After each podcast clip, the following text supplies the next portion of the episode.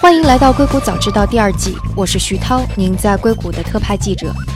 这个世界飞速变化，那就请您借助我的采访，来和全球创新第一时间同步。今天我们的关键词是那些倒霉的科技公司。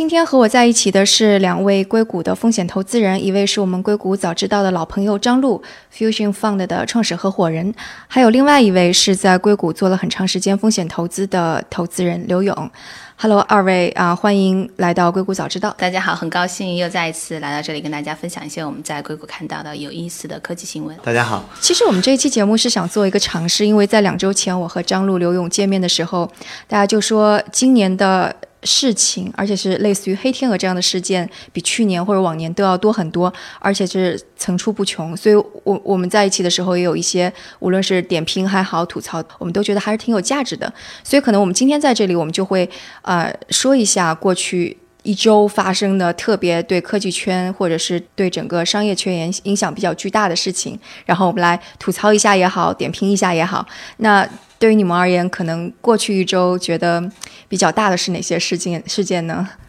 呃，可能从我这方面关注比较多的，其实也是延续之前的这个。Uber 的车祸之后的话，Tesla 也有辆车，其实在就是湾区这边幺零幺和八十五的交口处发生了一个非常严重的车祸。那这个事情发生之后的话，也是因为现场有起火，再到后面新闻的报道，引起了非常广泛的一个关注。就大家又开始讨论说，到底无人驾驶的安全性，包括 Tesla 它可能用的技术的，比如说它只没有用这个激光雷达，那是不是因为没有用激光雷达造成了这样的一个后果？所以在整个这个风投圈以及科技圈，就迅速开始了大家对于这种技术的一个讨论。这可能是我觉得在最近这几天、最近这两周吧，整个科技圈很关注的一个热点新闻。嗯，这个事件是上周五发生的，而且就真的是在硅谷的特别核心的地方，因为山景城就是什么 Google 也在这里啊。对对对，嗯嗯哼。而且这次比较特殊的是说，呃，很明确的是，这个驾驶员他在当时是在使用自动驾驶的，对啊，这个功能的。而且呢，Tesla 官方声明说，他可能有几秒钟手并不在方向盘上，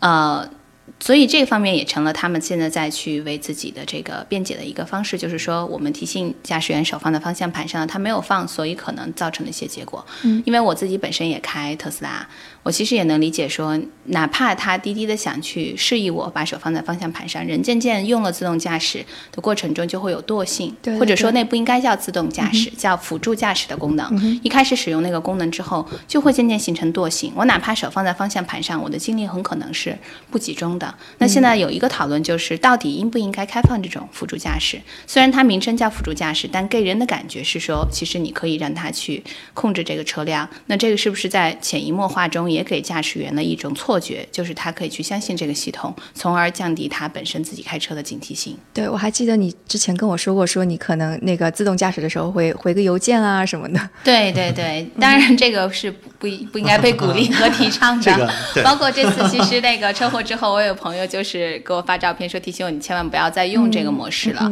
所以可能另外一个讨论就是，如果说这个模式没有那么成熟，它是不是应该开放给用户？那它开放给用户在使用之后。正常来讲，当时并不是一个极端情况，它实际上就是在高速上顺着那个线去走，而发生车祸的原因是因为那个线在，因为它只有摄像，就是说就用计算机视觉再去判断这个方向，它只去顺着线走，却没有看到前面有一个阻碍物，它是撞在。呃，高速的这个旁边的这个路障上了，所以如果说你有其他的技术，比如说激光雷达或雷达有很明灵敏的检测出来的话，正常是应该可以避过去的。它不是一个突然发生的极端情况，也是在白天，所以这也可能就是我们另外一个需要讨论的。现在可能各种各样的无人驾驶公司都在提出说，我只用某种技术，我降低它的成本，但在降低成本的时候，其实安全性能是被大大的牺牲了。那是不是我们还是要坚持，无论是激光雷达、雷达还有摄像头？这三个技术一定要同时使用，才可以在一定程度上保证安全，或者说甚至这三个同时使用了，比如说 Uber，它很可能还会因为无人驾驶系统本身的一些问题而无法应对一些极端的情况，所以这个都是大家再去啊再去现在很关注的。另外一点也是可能很多人看到现场的照片觉得很惨烈，就整个车的前半身都没有了。也有朋友会误会说是不是撞成了那样？当然，车主也是很不幸的去世了。但实际上，当时撞完之后，车并没有那么惨烈，但是起火了。因为确实电池汽车它是比其他的汽车更加容易起火的，再加上它前面没有像我们平时说发动机在前面，所以它很容易被撞瘪。那它起火之后的话呢，当时消防人员都没有办法去直接处理，还要让特斯拉的工程师来去协助灭火，所以这也是另外一个隐患，就是到底用了这些技术之后，发生极端情况下，如果车主还啊存活，他有没有足够的时间可以从车里逃出来，在车快速着火的情况下？对，我觉得啊，首先这是一个很很悲伤的一个一个事故哈，这个是，而且这个我。呃，当时我印象里边，这个司机还是一个华裔的工程师，好像是苹果公司的啊，是一个很很让人难过的一件事情。另外呢，就是我觉得这个是会引发大家一个问题啊，我我觉得很多人也都会在问，或者说呢是媒体也会开始考虑这个问题，就是现在不管是科技公司，还是说资本方，还是包括媒体在内，我们推动自动驾驶的这个。应用的这个速度是不是过快了一点呢？我觉得这是一个值得讨论的问题啊。就是咱们当然技术的话，我们是持续稳定往前走的，这个是毫无疑问，这也是人类的一个大方向。但是在什么样的这个安全度的范围内，我们可以开始把自动驾驶全部或者部分的实际应用起来？这个我觉得是一个值得讨论的问题。因为上次 Uber 事件，我记得就有新闻调查报道说，Uber 在这方面的技术储备呢，其实并不是非常的呃完善。呃，它的好像是每次人工干预平均的这个里程数大概只有几千英里，这个其实是达不到这个安全上路的标准的哈。但它实际上还是在做这个测试，而且它配的这个安全员其实也就只有一个人嘛。理论上讲，应该配两个人，他只有配一个人。那么这个人在操作呃呃机器的时候，很可能就忽略了路面的情况，就造成了上次 Uber 的这个事故。那这次 Tesla 呢也是一样，它提供的这种辅助驾驶呢，让很多的这个用户会觉得我可以完全信赖它。就是我甚至可以一段时间内不去关注路面的情况，但是事实上又发生了这样的这次的这个惨剧，所以我觉得这个事件的出现会不会对现在大家业界对这个自动驾驶技术的应用产生一定的影响？这个这个我觉得可以，我想听听你们的意见。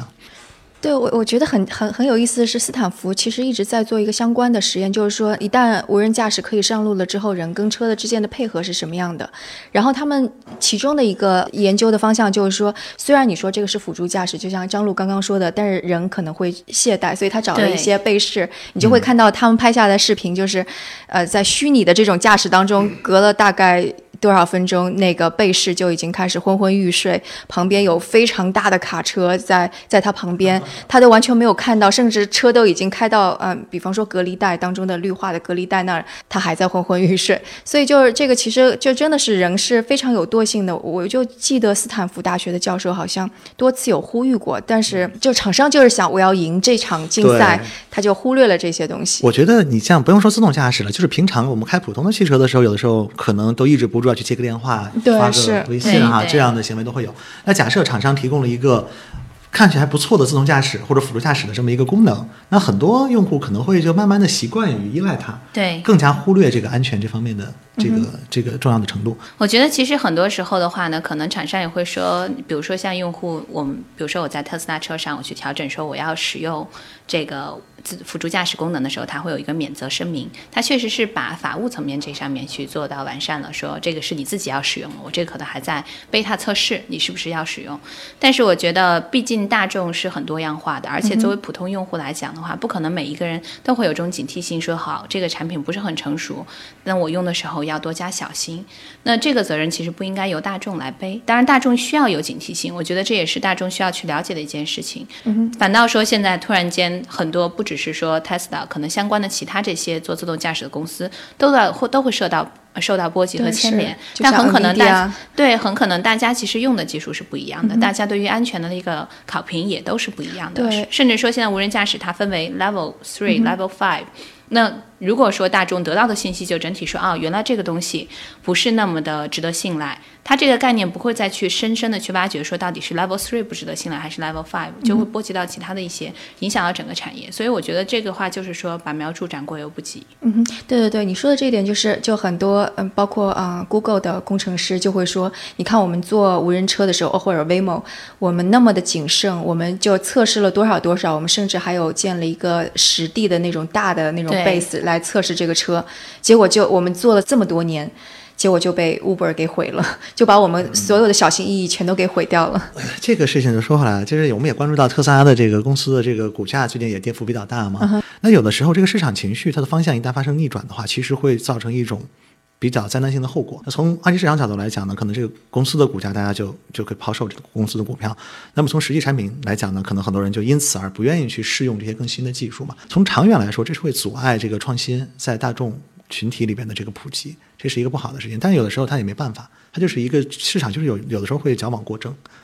而且包括其实怎么说呢？我觉得整体上来讲的话呢，我们在硅谷也能理解很多科技公司，它其实是希望能够快速的把产品推出之后的话呢，通过收集用户数据去完善自己的下一代产品。这个本身它的这个初衷一定是好的，只是说在做的过程中，很多的这个风险是它控制之外的。我觉得整体上现在其实 Tesla 股价受影响，一方面可能是有这个新闻的影响，另外一方面主要原因还是因为大家现在对它产能的一个关注，是不是 Model Three 能够按时的去。推进，而且 Model Three 开始的话，他们已经并不再和呃 Mobileye 合作了，他们是在用自己的无人驾驶系统的这样的一个技术，或者说整体的这些软件、硬件层面的技术。那这个对他们来讲也是是机遇，当然也是挑战，就是是不是能够真的自己从头到尾不用供应商的技术，然后把这一套系统完整的交到用户手中，而且用户可以去放心使用。嗯哼，对。但我想在这个节骨眼上发生了这两起车祸，其实对整个行业而言都是一个问题，因为我看到上周的 NVIDIA 的开开发者大会，他就宣布了说，我们暂停关于无人车的测试，然后它的股价就呃也也在下跌，所以这是一个就是这个行业就是互相其实是联系在一起的。其实这就说到更宏观的层面啊，就是大家对过去这几年五六年啊这个科技的发展，其实大众也好，资本市场也好寄予厚望，确实营收和利润也都在增加，但是呢。出不断出现这一类事件，包括前两周 Facebook 的那个数据泄露啊，包括这个自动驾驶这个连接出事故，会我觉得有可能会慢慢让大众或者资本市场对科技呢产生又有产生了一点点怀疑，大家觉得可能是不是确实这个走得太快了，呃步伐走得太快，实际它的应用和商业化层面并不一定能赶上之前大家的预期，这样会造成一个市场情绪的。有可能是某种程度的逆转啊！我觉得昨天的这个 C N C N B C 的新闻已经提到，哎，标准普尔 S P 这边的大概有五分之一的 sector 已经进入了这个技术指标上的牛市，呃，那个熊市。哦。那今今天可能又要跌了哈！我出来的时候没有仔细看，但是看见那个盘前的那个股指期货在跌，所以不知道会不会整个市场情绪会有因此有个大的逆转。如果真的发生这种事的话，是我相信所有人都不希望看到的。是的。所以你说，如果这个大逆转真的发生的话，就会像是两千年。呃，那种情况，它不一定到那么大吧，但是可能能到零八年那样的，我不知道会不会到的这个调整幅度啊。但是你去看那个，确实像标普和这个道指的话，它确实已经触到了这个两百日均线的那个下沿嘛。现在就是从昨天的那个数据，还是前天周一的时候，我们能看到，所以这个很担心，因为它这个技术指标呢，它是一个市场的指挥棒。因为大家都认嘛，对，它一旦发生了技术指标的变化的话，那不管你个体或者某一个季节你怎么想，你必须跟随大趋势，避免自己成为最后那个接棒的。我觉得现在其实可能从大众，包括从资本方来讲的话，之前可能想就是把科技看得太单独了，就是说科技公司科技的发展，它快速给。我们的这个社会创造很多财富，提升效率，但是其实就是说科技可能发生到一点，我们经常讲这个基点，它确实会引起一系列的这个社会的问题。那是不是其他的地方也都做好了准备？包括刚才刘勇总提到的，我们之前看到的这个 Facebook 的新闻，到现在还在发酵，就整体的这个隐私数据的泄露，那可能引起大家对这种大公司的数据垄断的担心，数据安全的担心。这个实际上可能也是很多用户在最早使用科技产品时候没有意识到的一个问题。对，现在我觉得。觉得有一个大的问题啊，就是我们到底在商业化层面、在投资层面，是不是对科技进步的它的商业价值过度的开发？包括刚才我们刚刚说的这个自动驾驶也是一样了，你到底把它用到什么样的度？而且它的影响呢，它不是短期的影响。为什么我们担心的是说这个市场会有一个大的逆转呢？就是它是一个长期的影响。如果大家慢慢都达成一个共识，说现在我们对所有科技它的使用是过度开发了。那这样的话，可能会造成普遍的科技股板块的下降，包括自动驾驶、电动车呀，包括这个社交媒体啊，利用大数据分析的这些公司啊，包括像维联这种基础设施架构这个技术的提供方，都会有影响。再加上像现在比较现在大家讨论比较多的贸易战嘛，因为今天中国政府也出了一个反制的那个那个名清单嘛，那这个事儿呢，可能最后也会慢慢的解决，但是它不是一个短时间的事情。我不相信两国政府像郭家家一样，今天出。策略明天就取消，对吧？它都是一个相对长期。那我们的这个市场，不管是二级还是一级还是私募这块市场，能不能支撑这么长的时间？这几个月坚持不崩？这个我我我个人信心不是特别。哎，关于贸易战，就是其实我很好奇一个问题是，就是直接的反应会在哪里？最先受到冲击的，那就看它的反制清单了。比如说我们呃，可能对美国这边出口的主要是这农产品啊这方面。但是我觉得对于我们相关的这个产业啊，就是这个投资或者是这个科技这块儿，它最直接影响的是市场情绪，就大家从一个相对乐观的情绪变成一个相对悲观的情绪。然后你的情绪呢，就可以会反过来影响所有人的行为，就可能投资额会减少啊，大家会把股票会抛售啊，然后很多技术研发它本身的一些充比较有便利的，像数据获取啊，包括像资金的支持啊，都会。受到影响，可能有点不同的想法，因为我觉得其实一二级市场它还是会分开看的，因为是这样的，就是说二级市场它本身这是一个动态变化的，它其实是实时反映市场变化的。但一级市场它分为早期增长期还有后期投资，那可能中后期投资和二级市场连接比较多，但中早期投资实际上还是更多是以技术发展的大的趋势，比如说未来五年整体的一个技技术发展的一个大的方向在哪，然后去进行提前的一个布局。所以在这个层面上，我还是会觉得说，至少作为我们在硅谷投资早期的投资人来讲的话，这是我们一直要做的事情，而且一直。不会说是去因为整体的大的市场情绪去停止做的事情，因为无论市场怎么变，科技势必是要往前发展。那科技可能在接下来的这两年会遇到一些问题，无论是说跑得太快，还是说资金会收拢，或者说整个市场情绪变化。但是如果我们把这个时间轴放得大一点，比如说放三年、看五年、看十年，该到来的还是会到来，因为我们需要技术去解决这个时代根本的问题，就是提高我们的这个生产效益。因为经济周期影响的过程中，只有科技创新潮，它可以。去逆周期，它可以去真的在一个我们下行的过程中，去把所有的很多的这个技术问题，或者说效率问题、生产力问题去解决掉。所以从这个角度的话，我个人还是非常乐观的，在说这种新的技术的布局投资的角度。但是如果真的复就是延展看看整个整个这个资产的或者说投资圈的这个氛围的话，我觉得可能有一点很重要是说，是不是现在我们在市场有太多资本了？嗯，可能是因为是不是有太多的资本导致本来可能一个公司正常的生命周期在每个阶段就应该拿特定的钱，不是每个阶段拿的钱越多越好。但会不会现在出现的一个情况是市场上资本太多，让很多公司在一些很早的阶段或者是还在增长的阶段拿到了过量的钱，而这种过量的钱呢，也会影响到整个市场情绪，让媒体跟进，然后去放大它这个技术所达成的成熟的一个阶段和以及引起的市场效应，所以从而给整体的这个市场，包括这个用户带来一。一种呃，可能我们不能想说泡沫吧，但是可能有一些不一定符合实际技术发展趋势的这样的一个环境。包括像我现在在看很多这个中早期的项目的话呢，最近当然比较火的，之前火的是像人工智能、区块链，现在最近的话，像生物技术这方面也非常的火。但很多生物技术火起来之后呢，看到很多可能非专业资本进入到这个市场，大量去布局公司之后，我可能第一个问题就是他们在布局的时候有没有想到这个生物技术的开发实际上是有很多的风险性，而且。呢，它可能在十五年，甚至说更长之后才会看到实际的商业应用。突然间在这个阶段扔入了那么多资本，他是否有一个正确的期待？如果他有一个错误的期待，是不是在后续他会做一些行为，比如说撤走资本，导致这个行业又产生一些负面的信号？所以这可能是我觉得整体上我们资本市场、创业圈、科技圈都需要去整体去思考的一个问题。刚才陆总说到这个区块链，其实我我倒是觉得很有意思啊，就是我现在发现呢。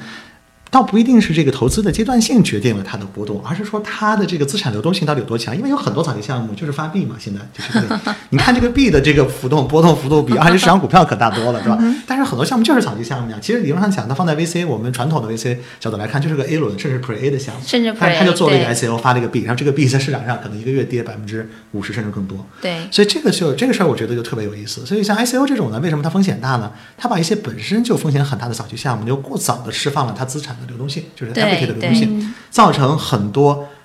非专业人士，包括个人投资者去介入，那他们这些人是无法承受这个投资风险。因为你我回忆哈，两千年这个泡沫，当时最大的泡沫的原因是什么呢？不就是我们认为互联网会更早发发生嘛？就是它的商业化的过程超过了我们实际发生的预期，对吧？造成了大家很多钱提前把这个雅虎的股价炒到几百亿，甚至甚至更多。包括很多公司其实也是类似于像 ICO 市场一样，它是在 A 轮左右的话就上市，马上上市，快速引吸引这些我们叫 retail investor，就是个人投资人的资本，不是说像机构一样，它会进行一个长线的公司资本基本面的一个判断。信息传导到大众里面，是不是就是谁能控制这部分，就能真的控制这个价格往上涨？所以这也是当时一个主要的问题。对，所以就说回到我们 VC，也让我们经常开玩笑嘛，就是创业者的话，就是你步子迈得太大太快的话，你就可能从先驱变成先烈。其实你你想想。看，这个规律就是你所有的资产投资都是这样的。你买一个公司的股票，其实它确实三年后是能涨到你今天的价格，但对不起，你提前三年买了，它就跌下去很多，你不得不去止损，甚至去爆仓啊。如果你用杠杆去操作的话，它就是因为并不是你没看准这个大方向，你看准了，只不过你介入的时间不对嘛。所以现在无非就是说最大的风险就是说步子迈得太快，不管是创业者，就是我们说特斯拉这样哈这种技术公司，还是投资人，你投资人迈得太快的话，造成这个资产股价股价估值虚高。那技术创业者或者说技术公司步子迈太快，造成了很多安全的隐患或者其他的隐患。其实包括生物技术也是也是一样。我觉得如果步子迈太快的话，也许会有另外一个更高层面的这个所谓的对于 user 这个 privacy 产生的冲击。对生物信息学，现在其实个性化这样的另外一方面，可能也是比如说有一些个人信息的这个安全性的那个考量。嗯，可能过去一周比较倒霉的另外一家公司就是亚马逊了，因为。特朗普是在 Twitter 上骂了一下亚马逊，然后亚马逊的股价就蹭的一下下去了。而且亚马逊可能他现在比较怕的一点是说，确实他现在涉及的产业太多了。呃，可能有一个有一个垄断的问题，所以如果说真的这个这一点被政府提出来说，那我们要反垄断，对你进行一些拆分的话，就像当初微软一样，这个实际上是它股价会有很大的影响，所以这是他比较怕的地方。至于 Trump 是不是骂他，这个不是根本性。但我觉得这个风险的确非常大，因为亚马逊的那个创始人是 是那个 Bezos，他持有 Washington Post。这个这个媒体又一直是在指责 Trump 的，我觉得他们的私人恩怨的确可能会导致一些。我觉得怎么说呢？私人恩怨当然是会导致一些，但是他也不是唯一一个控制了媒体业，然后媒体去骂 Trump。当时美国的所有主流媒体都在骂 Trump，所以所以我觉得他应该要记恨的人非常多。呃，如果根本上去影响这个公司的一个股价以及价值的话，还是说更多从他是不是担心政府可能会启动这种反垄断调查。所以特朗普那个发了那个 Twitter 之后，他股价马上跌了那么多，其实就是因为大家突然想到，啊，这个可能性已经非常大了。那有可能，其实这个时候公众的他一个判断也是说，很多时候特朗普说的一些话也是在释放一个信号，是不是他们要开始对亚马逊动手了？那他动手的角度是什么？那大家可能就会去分析哪个是他现在最大的风险。那你说要是和特朗普对着干，曾经所有的硅谷的高科技公司和他都对着干过，那很对，很可能他将来是不是除了对亚马逊动手，也会对其他的进行动手？包括这次你也能发现很有意思，就是 Facebook 出现了这次数据的这个泄露的问题之后的话呢？